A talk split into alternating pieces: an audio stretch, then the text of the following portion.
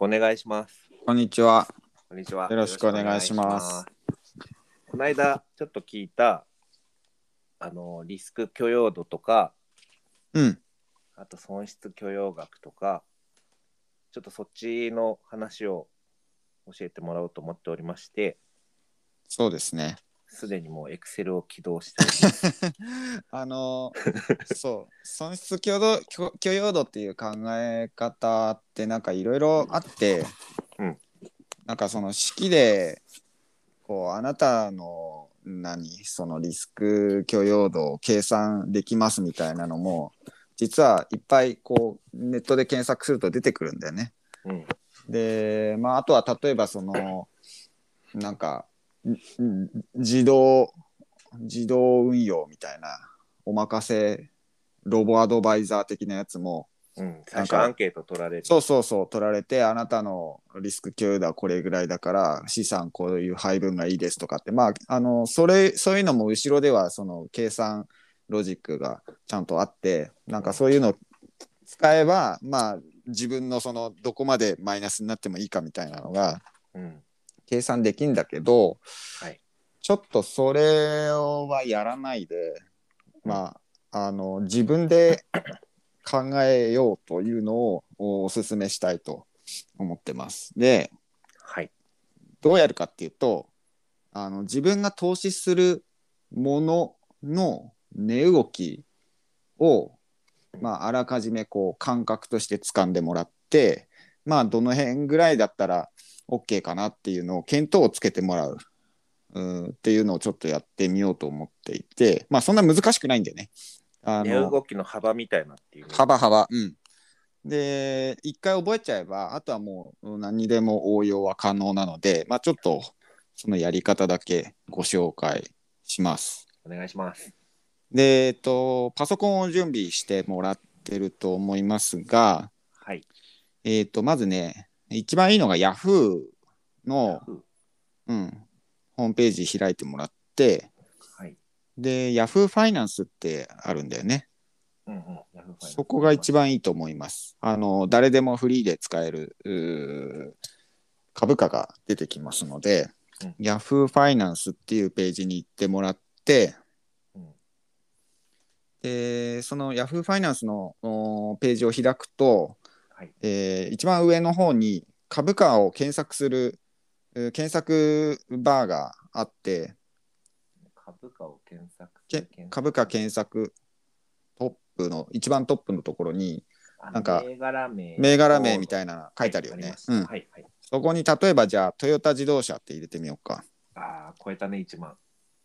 1万超えた。超えたみたいですよ。トヨタ自動車7203どっちでもいいですけど。で入れてポチッと押すと、えートヨタ自動車のページに移っと移ると思うんだよね。いきました。でそこをちょっとページの中を探してもらいたいのが時系列データっていう、えータブがどっかにあると思うんだよね。あります。チャートの右横。うん押、します。時系列データポチッと押すと、はいえー多分日時でこうお毎日のお高値安値終値みたいなのが出てくると思うんでね。うんうん、出た。あんま見たことない、ここ。うん、こここれが実はあの誰でも手に入れられるうーやつではい。で、まあ、日時もそうだし週時もそうだし月時でも取れるということで下の方に行くと月時っていうボタンがあると思うから、えっと、ちょっと試しに月時っていうボタンを押してもらって、で月間ってやつかな。月間月間そうそう月間ってやってでその期間を入れられるので、はいえー2020年1月から2020年1月。あ、ちょっと待って。1月、はい。うんからまあ今今までになってると思うんだよね2021年6月何日とかになってると思うんだけどはい。それで、えー月間で、えー表示するとやると、えー月間の、えー値幅が出てくるということでそれを Excel にコピペしてほしいんですよ。うん。なるほど。うん、その表ごとバーっとコピペできるかしら。コピペできんのかなあ、ちょっと待ってね。今ちょっとあの、ファイナンスの方を Chromebook で、うん。 Excel を Surface でっていう、なんかちょっ と、おちょっとあれなので少々お待ちください。うん。と、7203ね。うん。 72これコピペできんのかななんかね、できるはずなんだよね。時系列で、うまくコピペできるといいですけど。 2020年の1月17から今日までで、これの何をコピペしたんだっけんその全部。これを全部いけんのうん。日付からその端っこの調整後株価みたいなところまで全部選択して、下までブイーッと引っ張って、それをコピーして、 ?Excel にペーストできるってことうん、と思う。えーこれできないとちょっと、一で回きこないとこでもたつきますね。 今日は終わり。なるほど、ちょっと待ってね。今ね、ぐるぐるしてる。ぐるぐるしてる。はい。うまく貼り付ければいいです。なんかちょっと、フリーズしそうな感じになえー、そんなに応答なしってなってる。応答なしうん。ちょっとあれなんだ。あ、でもなんか、うん。 VIP クラブを購入して、時系列データをダウンロード、かっこ CSV って書いてあるから、うん。なんか CSV ってさ、あの、 CSV って Excel ファイルみたいなもん。そうだよね。うあ、んでも来た来た、できた。来たででききままししたたでしょ。うん、うんはいそれで、はい。えー、と一番右側の列があの調整後株価っていうはいはいはい。列になってると思うんだよね。だかうらんそこを使います。はい。で、えー、と一番上が6月になってて2021年6月になってて下のに行くと古くなってくよね。はい。でちょっとそこであのひと手間やってほしいんだけど、はいえっと前月比のおリターンを出してほしいんだよね。前月比の引けばいいってことえっ、と、えー、一番上の6月割る5月。あ、5か。ちょっと待ってね。うんそれそはの、その列の隣でいい。隣。一番上のところにイコールってやって、うん。イコールで、えー一番上のセル割る、割る。その下のセル、はい。マイナス1。マイナス1。うん。そうすること、れカッコにカッコしななくていい。うん。マイナス1。そうすると、パーセントで、何パーセントで出てくる。 0.0054。うん。それ、パーセント。ントにしてみて。パパーーセセントント表表示。示言いますちょっそとの待って、上のバーにパーセント表示のボタンがないかな、エクセルに。あるんだけど、なんか四捨五入されて1ってなっちゃったんだけど。うん、えっ、と、桁数をちょっと増やしてみたらいいかもしれない。あーなるほど。ちょっと待ってね。いつもね、あの言い訳させてください。あの Mac の Mac か。 Mac の方を使ってて Windows サーフェスの方がいいかもしれないは家用なんですけど、うん。まあいいや。はい。それで、とりあえずそのパーセント表示見えなくてもいいです、とりあえず。自分の中でもある程度換算すればいいよね。うそしんた。らはい。で、その式をコピーして、そのセル割り下に引算っ張っていけばいい入れる。うん、下にバーっと引っ張ってって、はい。出ました。下まで行きましたと。はい。で、一番下はいい入れちゃダメね。一番下は、あの、ちゃんと計算になんないから、一番下だけ開けといて、はい。OK です。で、そしたら、えっ、と、平均を出してほしいんです。アベレージ。アベレージって使ったことあるかなあるけど、うん Windows のやつは少々お待ちください。あった、数式超えた。どこに書いてもいいのこれは。どこに変えてもいい。イコールアベレージ。うーんと、あった。平均にして、うん。これを。で、バーっと今だ計算したところを平均取ってほしい。はい。出まし。た。はい。で、何パーセントかわかる0.008351だから。 0.008?0.008? うん0.008っていうことは0.8 0.8%0.8%、はい。はい平均0.8%、はい。 1ヶ月の、えーリターンの平均値が0.8%のプラスとうんいうことね。うんうんだから平均的に月月当たり0.8%増えていくというそういうのがトヨタの株ですと今この期間で見たらねはい。 0.8%で増えていきますと。じゃあ増えていくのは月平均0.8%なんだけど当然その月によってはそれ以上増えたりそれ以上減ったりばらつきがこうあってそれの平均が今0.8%で増えてますっていう話だよね。うんじゃあその振れ幅どうですかっていうのを見るのが、えー標準偏差あーになっていてはい。それをえー計算してほしいんですけど、はい。えーイコールの、えー STDEV、スタンダードディビエーション、STDEV DEV。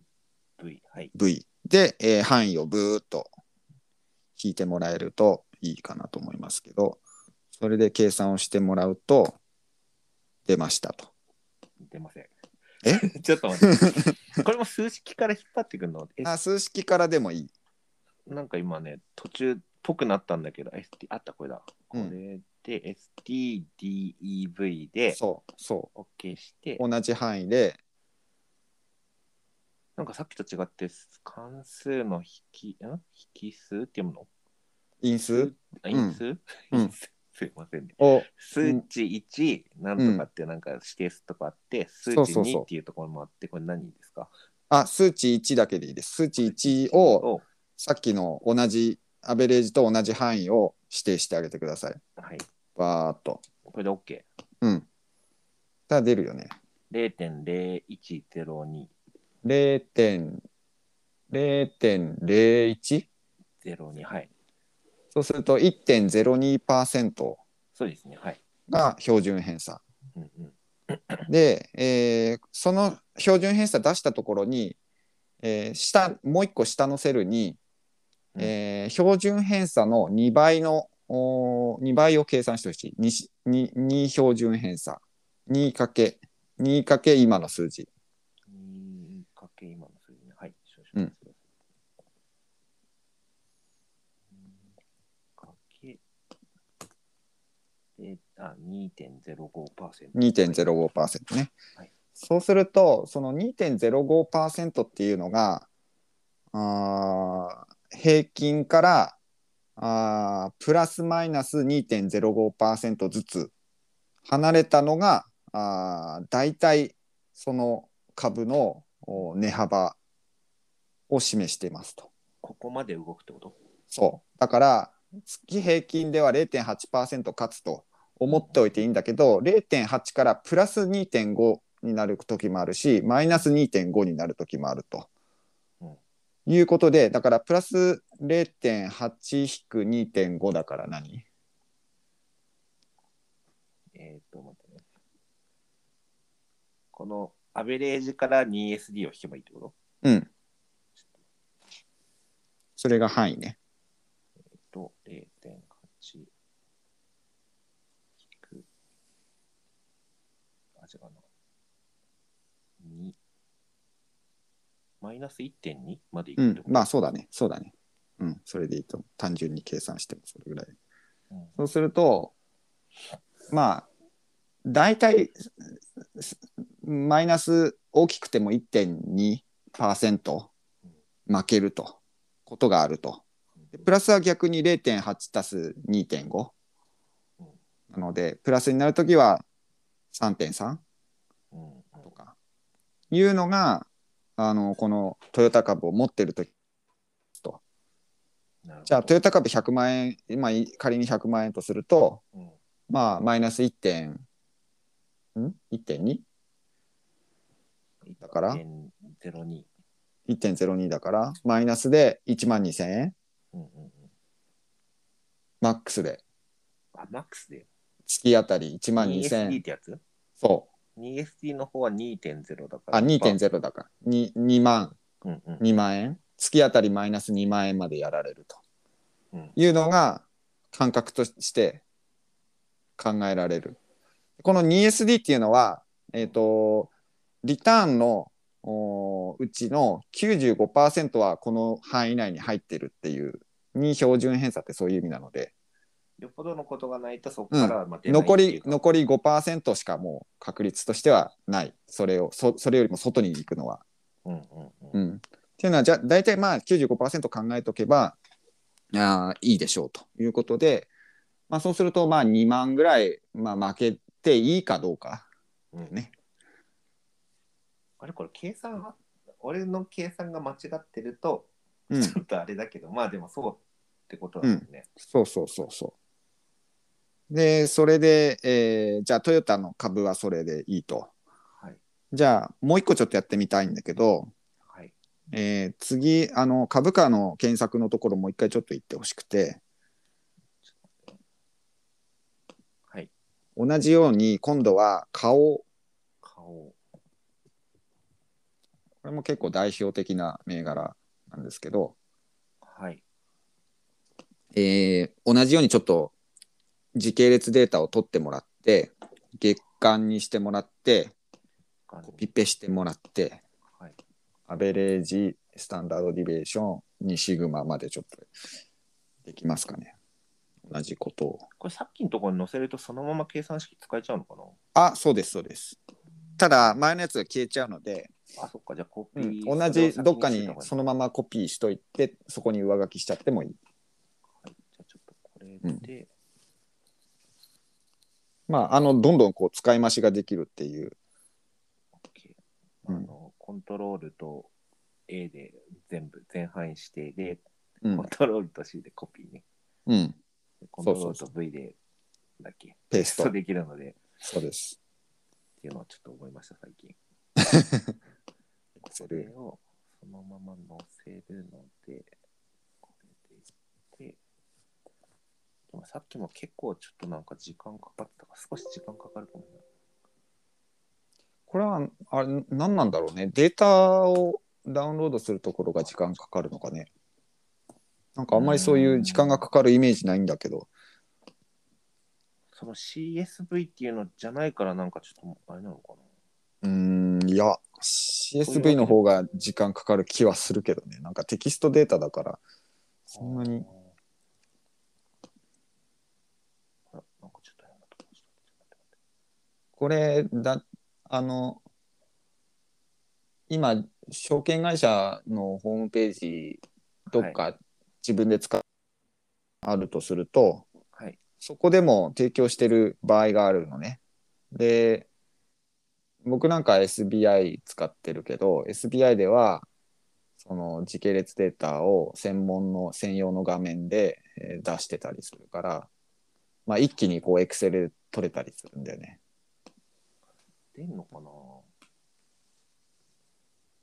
ちょったとだ待ってちょっと、皆さん誰でも取れるサイトが Yahoo ファイナンスなので、今顔を出ない。で手こずっておりますけど、2020年6月から2021年6月の月間のやつで、うんうん。まあそれでいいよ。はい、でなんかちょっと数式ちょっとあれになってしまって、もう一回入れないといけなくなっちゃったんですけど、うん。これ最初がアベレージアベレージね。アベレうージん、ああれはあの月間のパーセンテージを出してからねあ、そっか。なるほど。月間のパーセンテージあの別にパーセントにする必要ないんだけどパーセントの方が分かりやすいから一番上で、うん一番上で一番上のセル割るその次のセル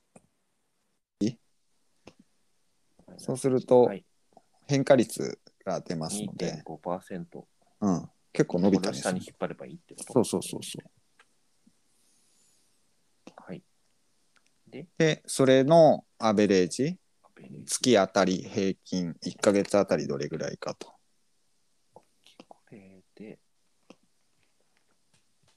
あ、なんかちょっと。こうなって、出ました。あ、でもこれマイナスになってるね。うんそうなんだよね0.8マイナ。ス、うん、マイナス 0.8? はい。うん。じゃあちょっとマイナスになってしまっていたと。あ月間平均でこう下がってきている局面なんだね、その取った期間が。ああ、そう、なるほど。うん。株価が下がっている、う平均的に下がっている局面なんだけど、ただ月次で見ると上がったり下がったりしながら下がってるってことだよね。うんだからその月次での振れ幅を見ましょうということで、えー同じように、えースタンダードディビエーションはい。 STDV を測ってみますと。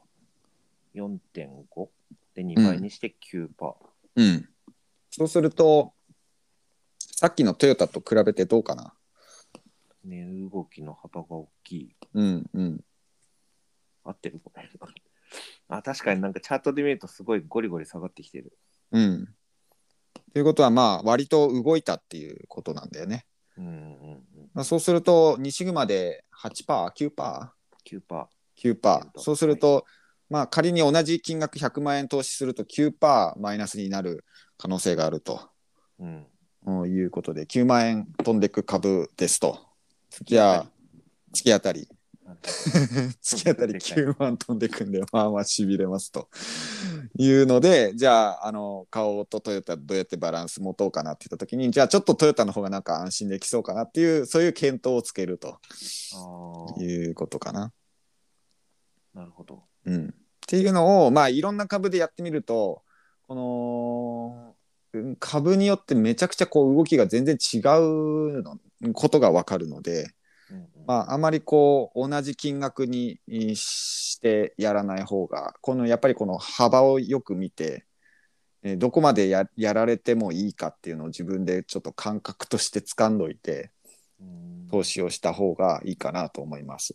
このスタンダードディビエーションっていうののうん2倍までのところに95%が入ってくるから、そこからはまあ出ないから、まあ、ここまでの、そうあの絶対出ないじゃないんだだよね。あうんうのん出ることもあるんだけどやっぱり5%だから確率としてはやっぱり相当低いということを考えるとほぼほぼ95%がその2シグマプラスマイナス2シグマの間に収まると。なるほど。いうことです。そもそもその損失許容額というか、うん。あの素人的にはうん。損していい額このぐらいっていうのがあんまりちょっとピンとこないというか、まあ、1円も損したくない人が多分多いと思うんですよね特にやってない人って、うん。でもそのリスクプレミアムだっけうん。リスクを取らないとその増えたり減ったりしないっていうことからするとまあそのリスクにさらすことによって増えていくまあそうそうそう。もちろかんそう。らうん。 1円も損していいお金がないっていう人はもう国債を買うしかないっていうことです、そう、そうだね。そうだね。あのーそこはだから難しいな自分の納得感で、あのーやっぱり儲けたい分リスクは取らなきゃいけない。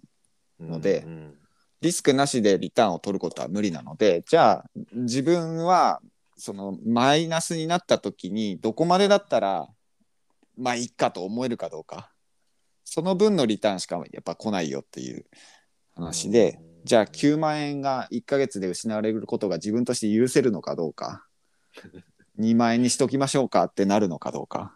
っていうのでちょっと判断してもらえればいいかなと思います。でこれもあのだから個別株でやるからこういう大きい数になるけどうんそのインデックスでやるともっと小さいしうんあの債券の投資信託とかやるともっと もっと小さくなるので、まあ、そこはあのものによってこの値幅があ変わってくるのでいろいろ試してみるとあの全然違うなっていうのが分かりますと。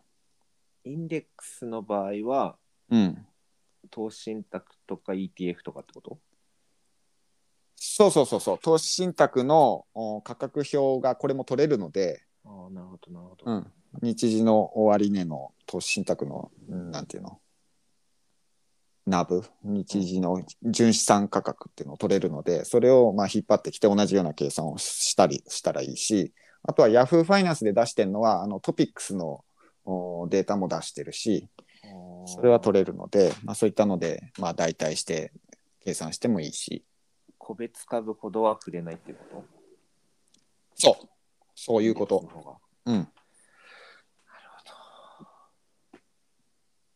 いやもうこれ本当不思議とその個別株とか勝ってる時というかうんなんかこう上がってるトレンドの時って、うんなんか日に何万とかって増えるとおおってなんかこうなんていうんですかねワクワクするんですけ どでもこれ一歩間違うとそのペースでお金が減っていくそうよそうよっていうことの裏返もしちろんもあるからも怖いなもっちてろんももちろんちょっとやっぱ思うんですよだねからそのすたまたま出たそのプラス何万っていうのがうん本当はその株のポテンシャルのどの辺にいるのかマックスで出てるのか今途中ぐらいの実力で出てるのかっていうのをまあ大体これぐらいの大きさだなっていうのをあの把握してから投資に入った方がいいとなるほど。思いますと。やっぱり初心者は、うん、あの、個別株手出すもんでもないんだなって、すごい初心者はなかなんなかか知れば知こるほど。う難しくなってうんまあそういうのを知らないでやるので結構やった後にびっくりしちゃったりするんだよね。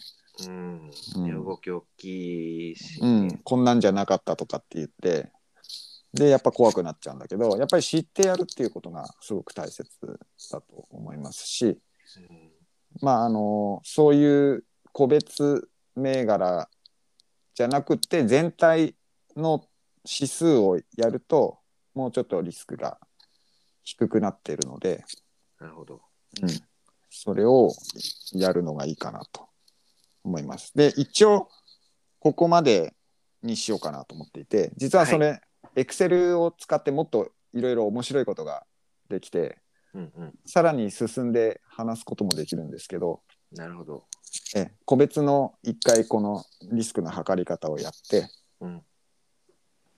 以ま上た次回じゃあそしたら新しいカテゴリーを。新しいカテゴリーここからどんどん発展して、はい。あのー結構これやっていくとね面白くなっていくところではあるんですけどその次回のやつもその個別株とかがメインの話、その振れ幅とかそっち系の話うとーいうんあのーそうちょっとマジックみたいな話になってくるんでね今度から、なるほど。うん、まああのー5銘柄ぐらいあると一番楽しいんだけど、まあ、2つ今やってもらった2つをじゃあ組み合わせたらどうなるかっていう話があっあて、そういうこともできるのもちろんもちろんだって2つ持ったりもするでしょはいはい。それで分散ね。はやそうそうそうそうそう流行りの分散ね。わかりましそたう。そうそうだそれがし式で計算してどっちがいいか例えばその今トヨタと花王の例でややったけどじゃあここに任天堂っていう銘柄が3つ選べるとした時にうんどのペアが一番こう分散のペアとしていいかとか割合どれぐらいがいいのかとかっていうそういう計算ができちゃうんだよね。うんそれやりだすと結構楽しくて自分の欲しい本命を置いてそれと一番合うペアをこう探し出してきたりするのでできるので、うん。ああ、なるほど。うん、それってあの、ディフェンシブとかそういう話ともまたちょっと違う。あでもねあの関係してると思う要するるにそのディフェンシブっていう塊で呼ばれてる銘柄は結構同じような動きをするう銘柄でじゃあそれと全く異なるうータイプの例えばグロースって呼ばれる成長株とかと組み合わせることによって、えーリスクが逆に下がるみたいなに、うんそういう話があるので、まあ、ちょっとそこはあの実際に手を動かして値を弾いてみるとなるほどっていうのが分かるかもしれないし。うんなんかその分散も初心者は適当になんていうんですかねあのうん開運空運とかそのうん、小売りとかをそこの分散しか知らなかったので、そうねそういうので分散させたりとかっていうのもすごくあれですねまあちょっと次こ回個別の話になっちゃうんだけどね。うんただまああのセクターで分散したいと思ってなんか海運と自動車とかやってたつもりでも実は結構同じ動きしちゃってたりとかね。うんうん、じゃあ何が一番いいのかっていうのを探すやり方どの数字を見ればいいのかっていうやり方はあっていやちょゃっんとなおかすすめのペアを見つけられると結構ねあの効果見えて面白い。